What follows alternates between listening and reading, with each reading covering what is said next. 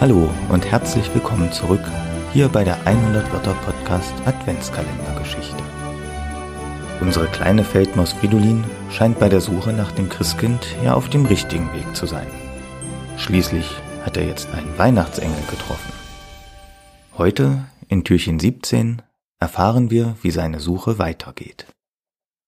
Feldmaus Fridolin auf der Suche nach dem Christkind.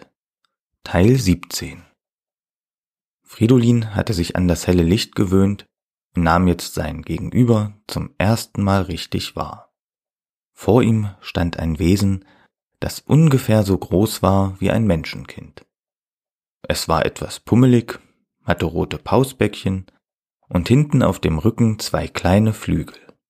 Die kleine Feldmaus staunte. Das Wesen hatte sich als Weihnachtsengel vorgestellt. Und Weihnachten hängt mit dem Christkind zusammen. So viel hatte Fridolin schon verstanden. Er musste seinem Ziel, das Christkind zu finden, also ganz nahe sein. Bevor Fridolin weiter darüber nachdenken konnte, sprach Plotsch wieder mit ihm. Komm mit, ich zeige dir den Weihnachtshimmel.